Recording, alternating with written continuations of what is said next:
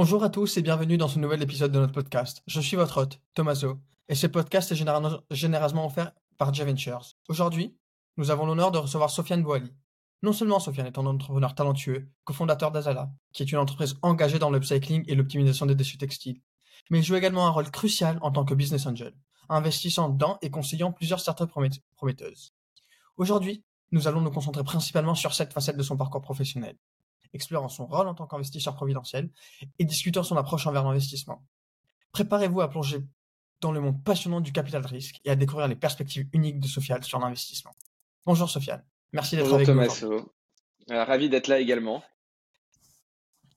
Peux-tu te présenter rapidement pour nos auditeurs qui ne te connaissent pas encore? Oui, euh, bah alors je vais essayer de faire ça de façon très courte. Alors moi je m'appelle Sofiane Boily, j'ai 25 ans, euh, j'ai grandi à Madagascar, euh, après mon bac, je, suis arrivé en France, j'ai fait mes études euh, à Sciences Po. Euh, j'ai fait un master de finance. Mes expériences professionnelles, plutôt des stages côté, côté investissement et investissement en, technologie. Et voilà, j'ai fini mes études il y a un an. Entre-temps, en parallèle de mes études, j'ai monté plusieurs projets professionnels, dont une boîte qui a plutôt bien marché et qui m'a permis de, de, réinvestir en startup. Et voilà, aujourd'hui, j'ai cofondé une, une, nouvelle entreprise qui s'appelle Azala, qui fait euh, de l'upcycling, notamment pour les enfants. Et en parallèle, je, je suis investisseur en startup et, euh, et quelques autres activités euh, euh plutôt, plutôt plus ludiques. J'ai un podcast également que j'ai lancé il y a quelques mois. Peux-tu nous parler un petit peu plus de Azala? Pourquoi tu as eu cette idée de, lancer cette boîte d'upcycling? Est-ce qu'il y a une, est-ce que tu es passionné par, euh, par ça? Il y, a, il une raison derrière qui te motive? Alors, il y, a, carrément une raison. Euh, en fait, ma mère travaille dans le textile depuis 25 ans. Elle a une usine textile à Madagascar. Et donc, elle travaille pour des, pour des clients, euh, notamment français, plusieurs gros, grosses marques de vêtements pour enfants français. Et il y a trois ans, au moment du Covid, on a eu l'idée tous les deux de se dire bon voilà là on a un peu plus de temps l'usine elle a atteint une taille euh, à peu près euh, peu près stable. Et donc on a ouvert un atelier de recherche et développement sur l'upcycling.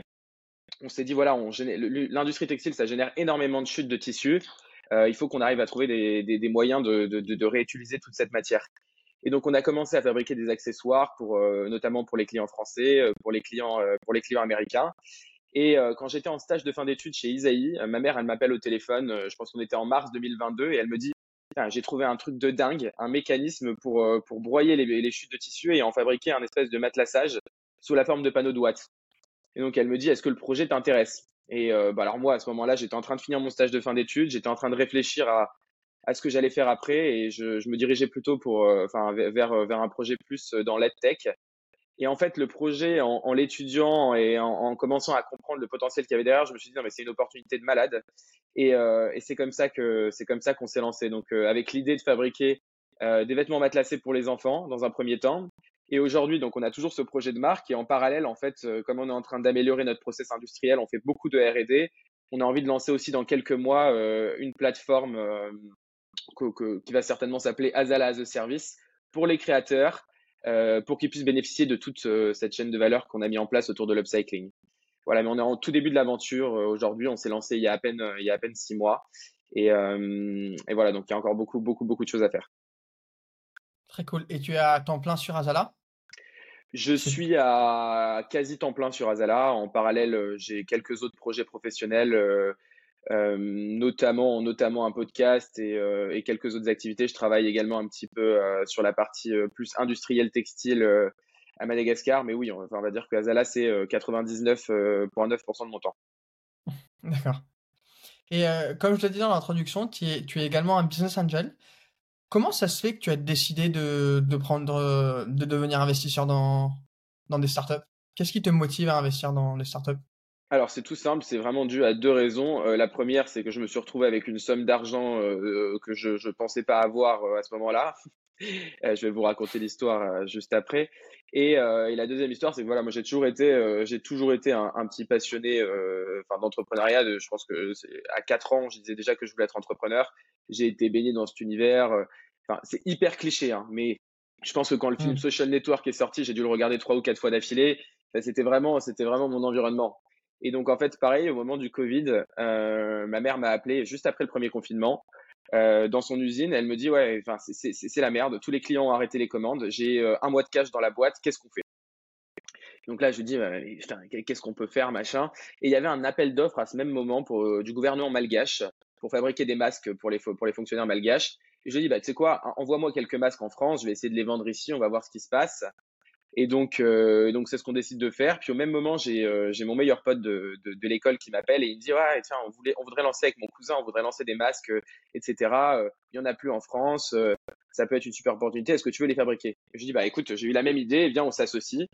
Et donc on s'est lancé dans cette aventure. On a on a commencé à importer des masques d'une première usine. On a fini à cinq usines. On a fait du, du masque chirurgical, du gel hydroalcoolique, des thermomètres. C'est devenu quelque chose d'assez d'assez euh, d'assez gros. Enfin, on est devenu euh, des, des, grossistes en, en produits d'hygiène en, en, quelque sorte.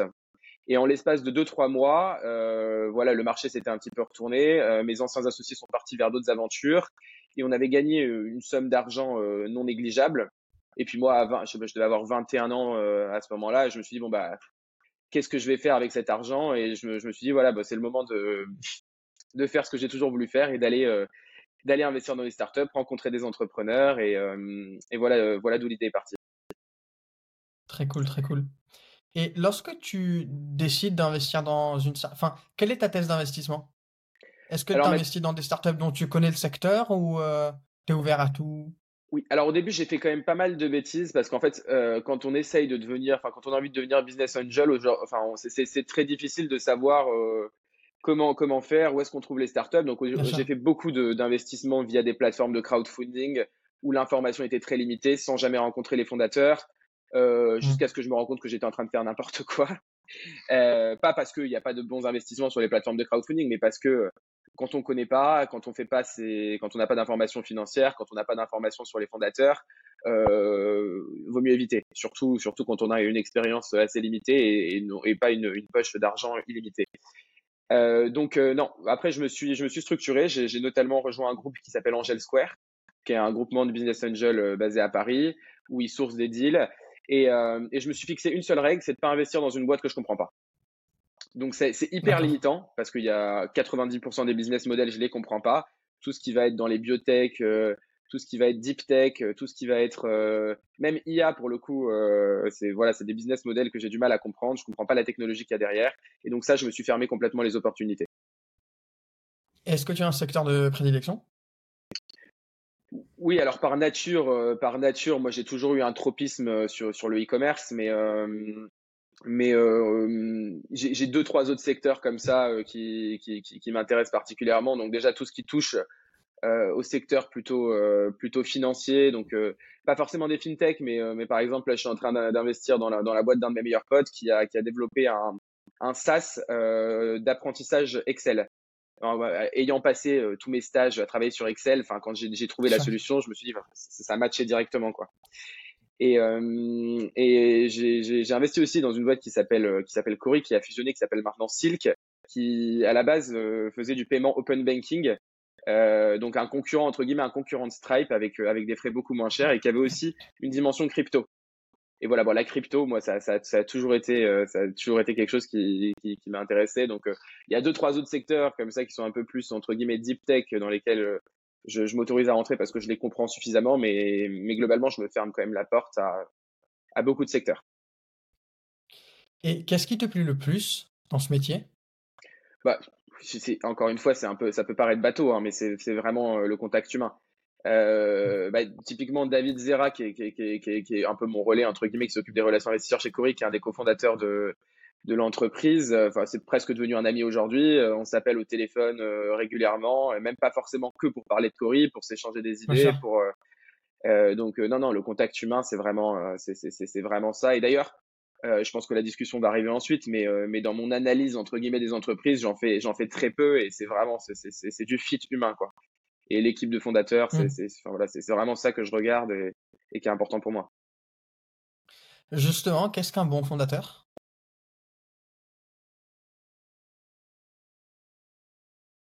Pardon, je pense que j'ai, je t'ai perdu pendant une demi-seconde. Ah, pas de souci. Ma question c'était justement qu'est-ce qu'un bon fondateur, d'après toi? euh, c'est la question à un milliard de dollars. Un, un bon fondateur.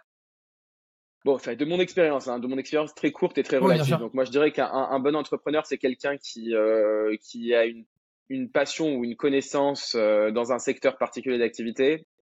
Et, puis c'est quelqu'un qui qui lâche pas quoi, qui lâche rien, qui mmh. Qui va qui va être capable d'encaisser les moments où tu as moins un million d'euros sur ton compte et tu dois payer une facture dans, dans trois semaines et qui va se dire c'est pas grave, ça va le faire, on va trouver un moyen. Voilà. Et qui est déterminé à aller au bout de son truc. Et bon, après, euh, il y, a quelque chose de très classique aussi, mais c'est très vrai, c'est la vision.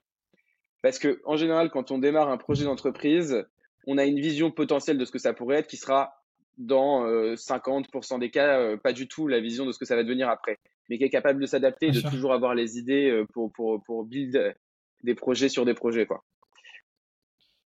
Donc, au moment de faire un investissement, t'investis plus sur la personne et sur l'équipe que sur euh, le produit en lui-même.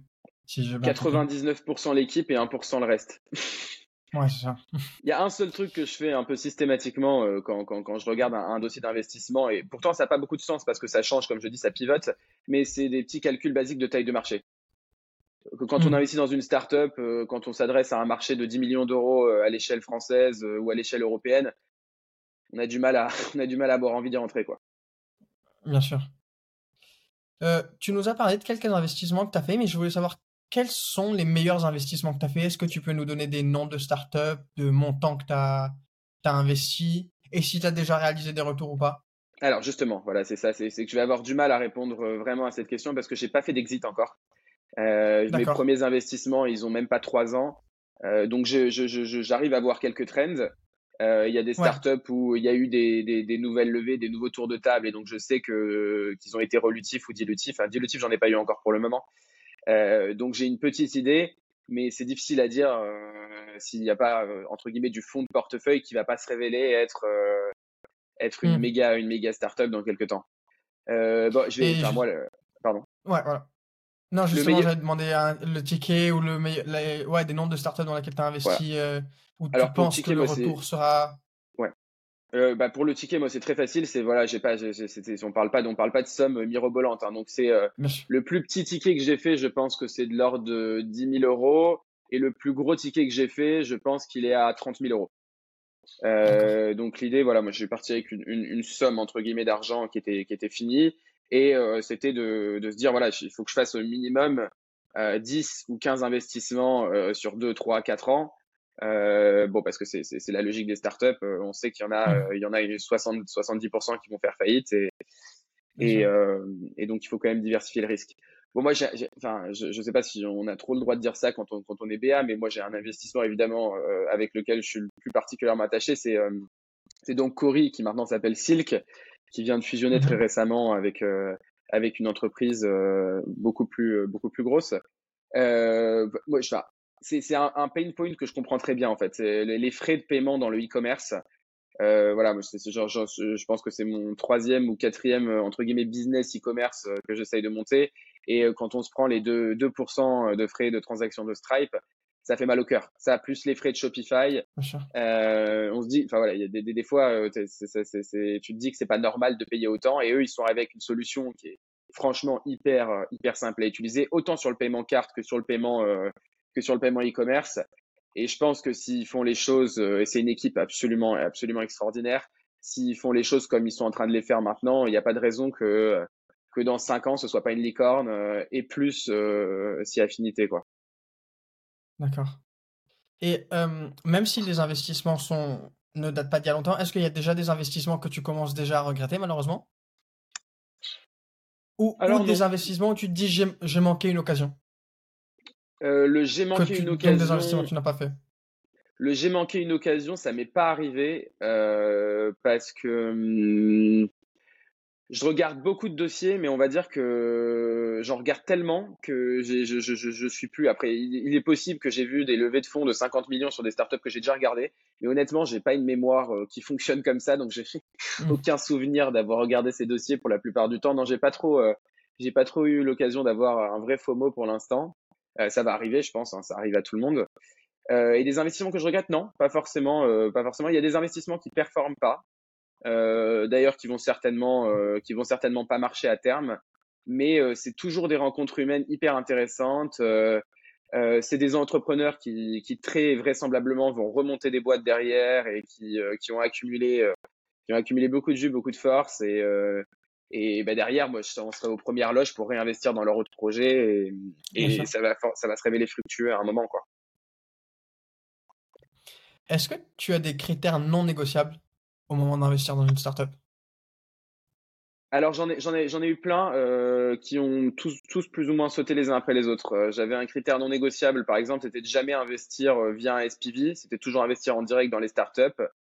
Et il se trouve qu'en fait, quand on a une opportunité de dingue sur une startup de ouf et que le ticket minimum il est à 100 000 euros et que sinon la seule solution c'est de constituer un SPV, bon bah on va dans les SPV. Mais ça, il y a plein, il y a plein de choses là-dessus. jamais investir dans les solo founders. Bon bah j'ai investi dans des solo founders. Euh, mais ça, c'est des règles un peu, euh, enfin, c'est des règles qu'on se fixe pour, euh, pour se dire, enfin, pour se dire, voilà, c'est pas le scénario idéal, mais quand on, le, quand on brise la règle, on sait pourquoi on la brise. C'est parce que les mmh. conditions, parce qu'il y a quelque chose d'exceptionnel à côté. Et donc, au moins, on en est conscient. Et pourquoi tu as cette règle de ne jamais investir dans un solo founder parce que j'ai une expérience particulière avec l'association, euh, principalement. Euh, j'ai eu, euh, eu des problèmes souvent avec mes associés. Et pour autant, tout ce que j'ai fait avec, avec mes associés précédents et mes associés actuels, c'est des choses que j'aurais jamais pu faire tout seul. Donc, donc il y a un espèce de double volet de quand ça marche pas, ça marche pas plus vite, mais quand ça marche, c'est, ça marche dix fois, dix fois mieux et dix fois plus fort, quoi. Et euh, puis après, c'est quand même une règle. Enfin, je veux dire, je, je, suis pas le, je suis pas du tout le premier à l'avoir. Hein, c'est une règle, c'est une règle un peu classique. C'est c'est quelque chose. Euh, de manière générale, on préfère, euh, on préfère les équipes parce que c'est facile. Quand il y a un moment très difficile, tu es tout seul dans ta boîte, t'as personne à qui parler, tu as beaucoup plus de chances de, de, de moins bien t'en sortir. Mmh. Et est-ce que tu as un nombre idéal de founders? Parce que dans un podcast qu'on a eu précédemment, il y avait une personne qui nous a dit 3. Donc je voulais savoir si toi, tu avais un nombre, un nombre idéal. Pas forcément. Alors moi, j'aime bien, euh, j'aime bien les duos. Euh, j'ai toujours bien aimé les duos. Je pense que autant, euh, voilà, par exemple, les couples ou les, enfin, mari-femme ou les couples entrepreneurs, moi, c'est quelque chose que, que j'aime bien. Enfin, je trouve ça, je trouve ça toujours, toujours très intéressant. ouais, j'aime bien les pairs. Je trouve que les couples, c'est quelque chose de, c'est quelque chose d'assez génial parce que il n'y a pas de. On dit toujours dans un groupe d'amis, quand on est trois, il y en a peut-être un qui va par moment être laissé pour compte, il y en a deux qui peuvent se liguer mhm. contre l'autre, il y en a un qui peut se sentir exclu. À deux, ça n'arrive jamais, par définition. Euh. Donc je pense que si je devais dire quelque chose, ce serait deux. Lorsque une startup recherche un investissement, elle a besoin bien évidemment d'argent, d'un investissement financier, mais elle ne demande pas que ça, elle demande également euh, plus du temps, euh, des compétences. Qu'est-ce que tu emmènes toi aux startups auxquelles tu investis, au-delà de l'apport financier? Déjà, l'apport financier, moi, il faut, enfin voilà, quand on fait des tickets entre 10 et 30 000 euros, euh, on est un business angel complètement substituable. Je, ça m'est arrivé plusieurs fois d'être sur des tours de table où de toute façon c'était sursouscrit et ils ont choisi les BA justement par affinité, par fit. Euh, hmm. Et oui, donc il y, y, a une autre dimension entre guillemets qui va être un peu de l'aide. Alors moi, je, je suis pas le business angel le plus actif de l'histoire parce que bon, j'ai pas forcément non plus, enfin voilà, 25 ans. Euh, on fait avec ce qu'on a. Euh, en général, euh, il y a un truc que les, que les, que les founders apprécient énormément, c'est d'avoir justement quelqu'un de jeune, quelqu'un qui a un regard un peu nouveau, quelqu'un qui a, qui a un bon sens, entre guillemets, un peu, un peu business et un regard extérieur qui est capable un peu de les challenger. Et puis, évidemment, il y a une partie, forcément, il y a une partie promotionnelle, une partie. moi, je pitch les startups dans lesquelles j'ai investi très souvent et ça peut, ça peut être lié. voilà, Silk, par exemple, je leur ai proposé je leur ai présenté euh, bah, mes anciens associés qui ont monté, euh, qui ont monté une très grosse startup euh, euh, en e-commerce et donc ça, voilà, ça fait du, ça, ça leur a fait un client. c'est, c'est des choses comme ça qu'elles viennent chercher. Et oui, c'est vraiment des ambassadeurs. C'est aussi des ambassadeurs de la marque. Euh, c'est des ambassadeurs de la marque. Quand quelqu'un vient me dire, euh, voilà, le CBD, machin, c'est un truc, euh, c'est génial. Bah moi, je leur dis, bah, allez chez Tilio. Tilio, ils font les mmh. meilleures huiles de CBD. Enfin, c'est, exceptionnel. Et ça, c'est quelque chose qu'ils recherchent. Mais vraiment, l'argument de la jeunesse, moi, c'est un truc qu'on m'a dit systématiquement. Il y a des investissements que j'ai pas fait aussi, par, parce que les investissements n'étaient pas forcément dans ma logique, ou alors parce que j'ai eu des problèmes de liquidité par moment, où on m'a dit c'est dommage, moi je voulais vraiment t'avoir dans l'équipe parce que on est vraiment en recherche de, de, de, de jeunes euh, qui comprennent les enjeux. Quand on fait par exemple, là j'ai je, je, je, travaillé très récemment avec avec Toasty, qui est un concurrent de, de Choose, et euh, voilà, c'est donc c'est une marketplace, enfin, c'est une application qui permet d'acheter euh, des, des, des, produits éco-responsables. de l'upcycling et, de la mode éco-responsable. C'est sûr qu'à 25 ans, on est beaucoup plus prône sur ce marché-là qu'à 50. Je pense que le client, le client moyen et le client type, il a 25-35 ans. Un business angel, enfin, qui, a toute sa valeur ajoutée, mais qui a 60 ans, est quand même moins propice à comprendre ce marché, à comprendre la clientèle. Hmm. Donc il y a, y a un vrai donner des conseils. Exactement. Il y a, y, a, y a, un vrai côté positif à la jeunesse euh, dans beaucoup, beaucoup d'investissements. Et au niveau du temps que tu leur apportes, parce que tu nous as dit que tu étais à 99,9% du temps chez Azara, est-ce que tu arrives quand même à consacrer du temps aux à tes différents investissements? Alors, par moment, oui. Alors, déjà, déjà euh, je, je, je, je, suis euh, discipliné sur certaines choses, c'est-à-dire que les assemblées générales, les réunions, machin, tout ça, j'y participe, j'y participe systématiquement. Et ensuite, je suis là en support. Euh, je suis là en support. Euh, enfin voilà, quand, quand David Zera peut m'appeler euh, pour me dire voilà, euh, on a, on, a, on a ce projet-là, qu'est-ce que tu en penses? Est-ce que tu veux bien rencontrer telle et telle personne Nous donner ton avis? Je le fais avec grand plaisir et là, je, je peux y consacrer des heures et enfin c'est toujours, c'est toujours avec plaisir, mais je je suis pas non plus proactif. Le seul, le seul moment où je peux être proactif, c'est quand je rencontre, parce que moi aussi dans mon, dans mon travail d'entrepreneur, je rencontre beaucoup de gens et des fois c'est pas forcément ma cible à moi, mais ça va être la cible d'une de mes startups. Euh, j'ai beaucoup de facilité à faire des intros rapidement, et, mais, euh, mais je suis pas. Euh, et d'ailleurs, je pense pas que les startups dans lesquelles j'ai investi voudraient que je fasse plus que ça non plus. Enfin, t'as mmh. pas envie que ton investisseur se mêle non plus toute la journée de, de ce que tu es en train de faire. Et ça, j'essaie de garder quand même une distance raisonnable. Donc, tu essayes d'ouvrir toutes les portes de ton réseau à tes différents investissements pour pouvoir les aider? Dès que c'est possible, je le fais systématiquement. Et est-ce que tu pourrais nous donner un exemple euh, d'une implication personnelle que tu as fait où tu penses que tu as, eu, as eu un impact significatif pour euh, une startup? Bah, je pense que le, plus gros impact, euh, le plus gros impact que j'ai eu, c'était quand même l'introduction donc KikiKix, Cory, qui est, maintenant devenu Silk, parce que c'était un moment où ils n'avaient pas encore développé leur plugin Shopify. Donc KikiKix, c'est une plateforme qui vend des sneakers de luxe. Et donc, c'est en partie mes, mes, anciens associés qui ont, monté cette plateforme-là. Et, euh, et, donc, c'était c'est une, une startup qui fait quand même un volume d'affaires assez conséquent.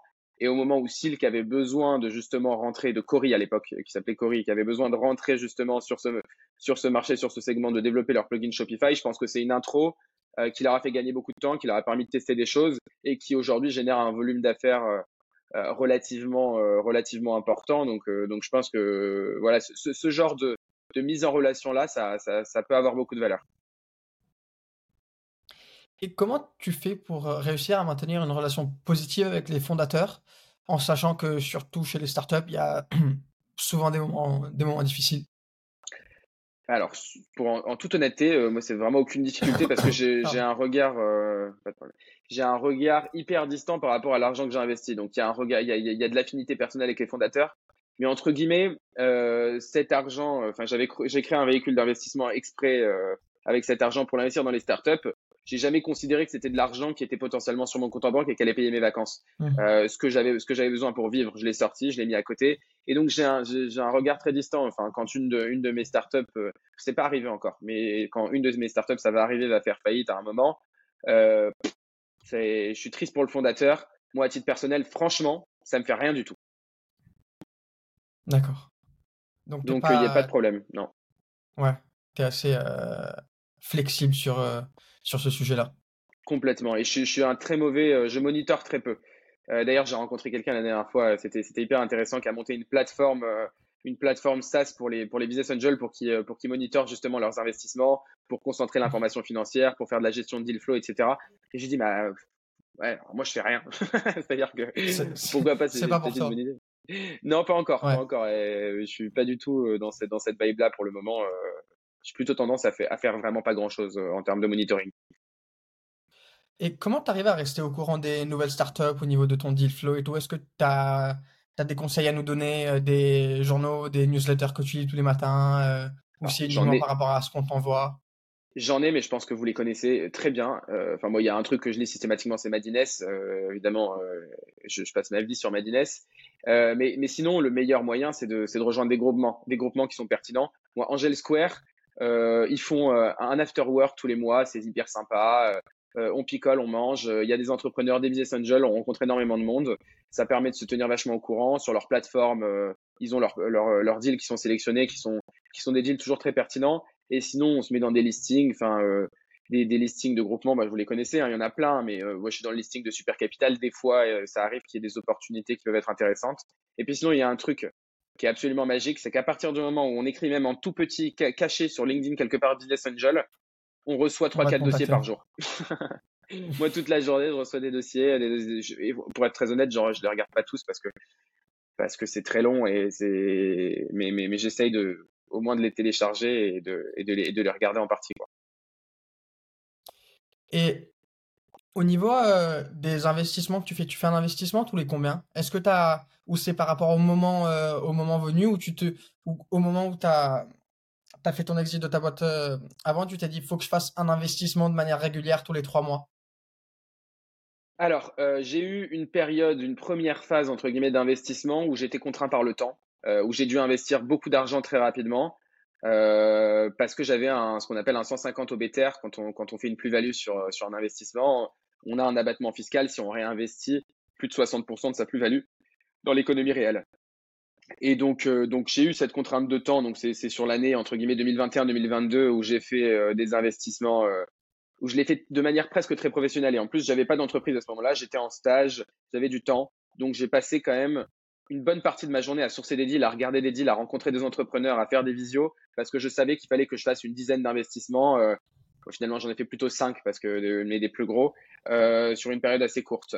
Et depuis que cette période-là elle est terminée, euh, non, maintenant c'est vraiment très opportunity driven. Euh, euh, D'ailleurs, je cherche plus vraiment, à moins que je vois un deal sur Angel Square qui a l'air génial ou que je rencontre un entrepreneur qui a l'air incroyable. C'est plus quand j'ai l'opportunité de rencontrer quelqu'un, je parle, machin, et je me dis waouh, le mec, le mec est chaud ou la ou la meuf est chaud. Euh, j'ai envie d'y aller quoi. Comment te convaincre? Si je suis une startup?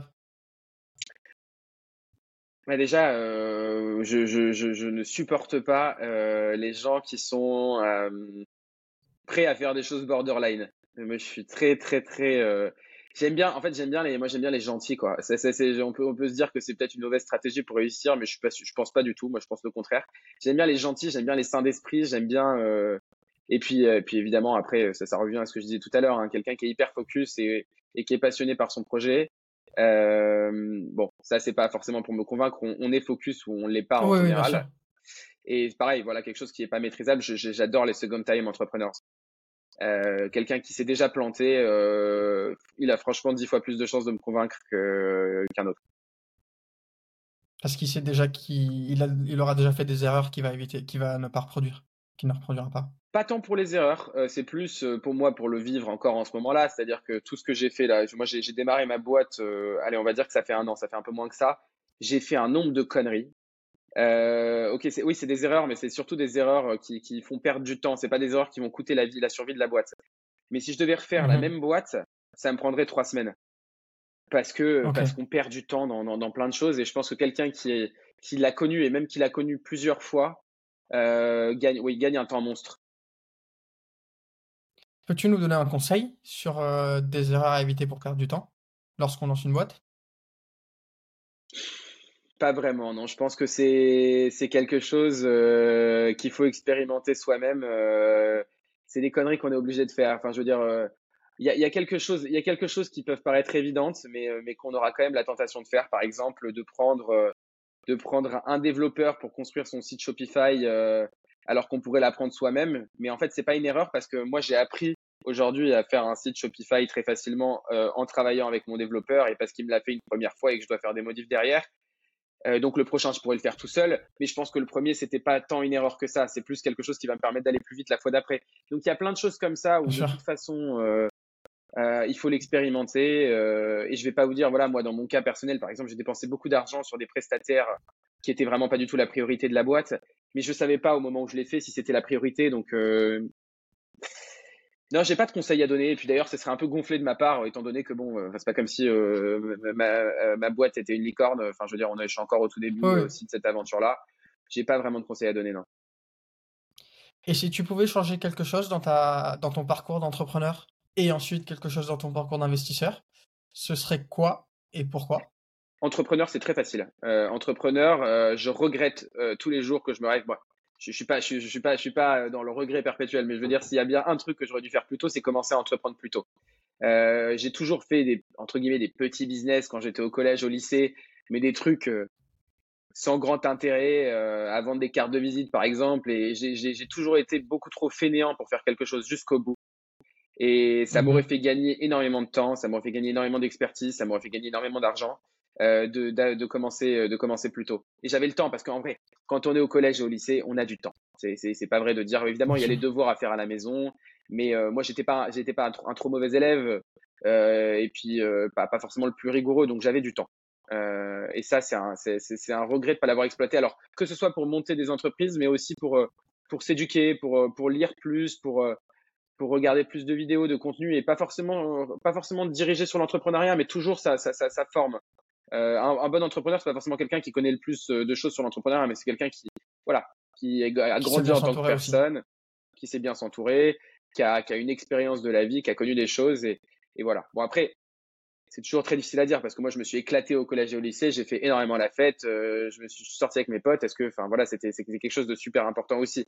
Je pense que j'aurais pu. Oui, c'était peut-être le moment pour le faire, ouais complètement. J'aurais peut-être pu faire 10% de sorties en moins et peut-être apprendre à coder, par exemple. J'ai fait, j'ai fait six mois de cours de, de, de, de PHP. J'étais pas sérieux, je les apprenais pas sérieusement. Aujourd'hui, je suis pas capable de, de, coder un site en HTML, quoi. Donc, euh, il y a quelques trucs comme ça où je regrette de pas avoir été plus sérieux. Pareil, les cours de chinois, mais bon, bref. Ça, c'est des choses. Hmm. Euh... ça m'a appris pas mal de choses euh, sur la suite aussi pour, euh, pour dire que voilà, on n'a rien sans rien. Et pour la partie investisseur, euh, bah, c'est très corrélé. Quoi. Si j'avais eu de l'argent plus tôt, j'aurais investi plus tôt. Ça, c'est toujours la même chose.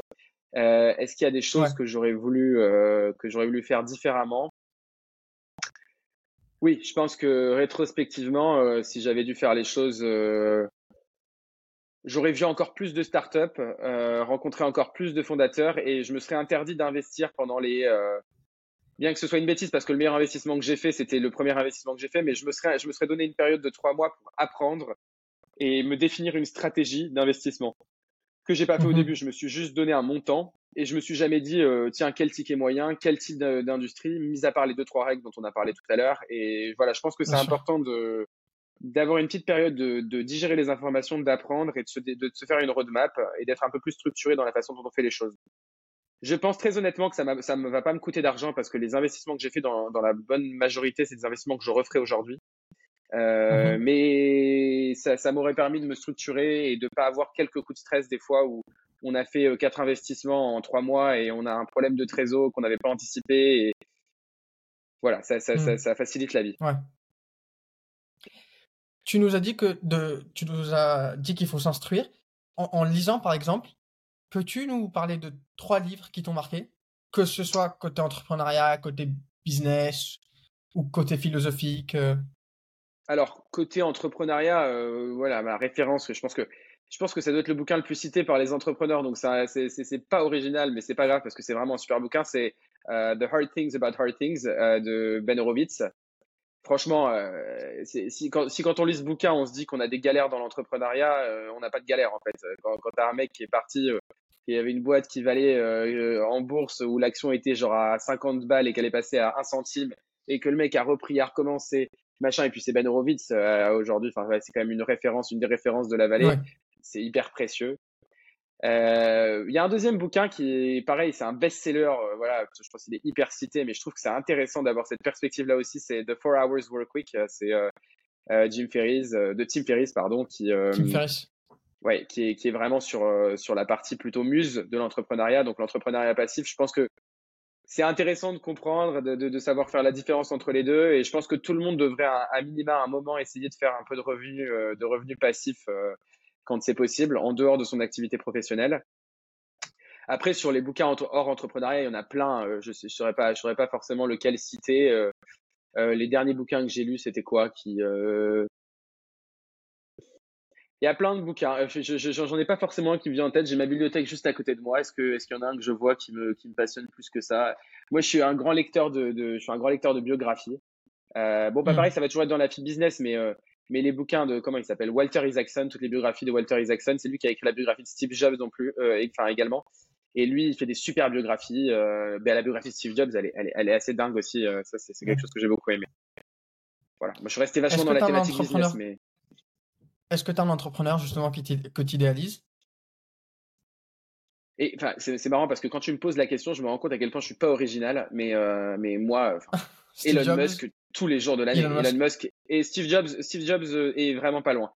Euh, Steve Jobs, parce qu'il y a, y a deux côtés que j'admire chez lui, c'est son côté privacy, parce que la vie privée chez Apple, l'air de rien, on peut les critiquer, mais ça a été toujours au cœur du projet. Et puis c'est le mhm. côté, le côté que moi j'ai pas du tout, parce que je suis l'inverse de ça, le côté ultra perfectionniste, le côté je vais aller faire un produit très beau, le, en fait, l'antithèse de Microsoft euh, là-dessus, à ce niveau-là, euh, que moi je trouve génial, c'est l'inverse de ma façon de penser, mais du coup ça m'inspire beaucoup. Puis Elon Musk, quoi. Ouais, je suis désolé, je suis mmh. désolé, on peut me dire ce qu'on veut sur cette personne-là, mais quelqu'un qui gagne 150 millions euh, quand il sort de PayPal et qui se met à risque et qui se retrouve endetté 30 millions pour essayer d'aller faire monter des fusées sur la Lune et de, de, à pas de pouvoir louer d'appartement. À pas pouvoir de louer d'appartement, à dormir sur le canapé d'un pote et à se faire quitter par sa femme excusez-moi, mais enfin, je veux dire, euh, qu'on me trouve une meilleure histoire que ça, quoi. C'est l'histoire d'un film euh, qu'on ne croirait pas, quoi. 100% d'accord. Et biographie, la dernière biographie d'Elon Musk, là, je me rappelle plus comment elle s'appelle aussi, elle est, elle, est, pas mal du tout. Euh, il y en a plusieurs, mais il y en a une qui est, qui est, qui est, un, peu la plus connue, qui est top. Et une dernière question un peu dans ce style pour apprendre à te connaître un peu plus. Si tu pouvais dîner avec une personne morte ou vivante, ce, ce serait qui et qu'est-ce que tu aimerais lui dire? La dernière fois que j'étais euh, j'étais à un dîner de famille, on a posé cette question et j'ai dit Joseph Goebbels euh, de l'Allemagne nazie, ça a choqué tout le monde, machin, et ça, mhm. j'étais là, bah, excusez-moi, mais il y a peut-être cette curiosité de, de, vouloir comprendre un petit peu, de comprendre. de comprendre comment ça se passe dans sa tête. Et tout le monde m'a dit, bah, on s'en fout, machin, et ça. Et puis en, en y réfléchissant, c'est vrai que c'est pas si intéressant que ça. Donc il faut que j'arrive je, avec une autre réponse.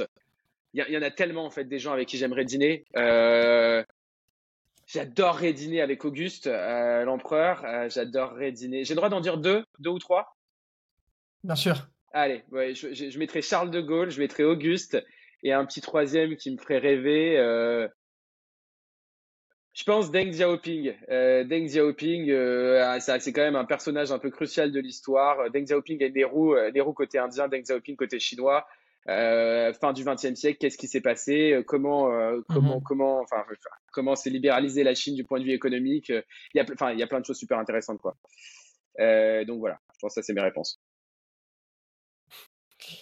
On arrive vers la fin de, de ce podcast. Est-ce que tu as un dernier message que tu aimerais faire passer, un thème qu'on n'a pas abordé, un dernier conseil que, que tu aimerais, aimerais dire? Oui, il y a quelque chose que j'ai vu souvent chez les gens, euh, chez les gens qui ont, bien réussi, enfin en tout cas qui ont bien réussi côté, euh, ils sont, c'est des gens qui sont heureux, c'est euh, c'est des gens qui ont transformé entre guillemets une passion en business, sans savoir que ça pouvait être un mmh business au début. Et voilà, bon, ça si, si, si vous avez des passions, vous avez beaucoup de chance. moi, j'en ai pas forcément, et donc donc, bah, allez, au, allez au bout de vos passions, quoi. Très cool, je trouve que c'est un très beau message pour, euh, pour finir euh, l'épisode. En tout cas, vraiment, merci beaucoup, Sofiane, pour ton temps et merci beaucoup pour nous avoir partagé euh, ton expérience de, de business angel et également un petit peu d'entrepreneur. Vraiment, merci. Ben, merci beaucoup, Thomas. C'était un plaisir. Au revoir. Au revoir.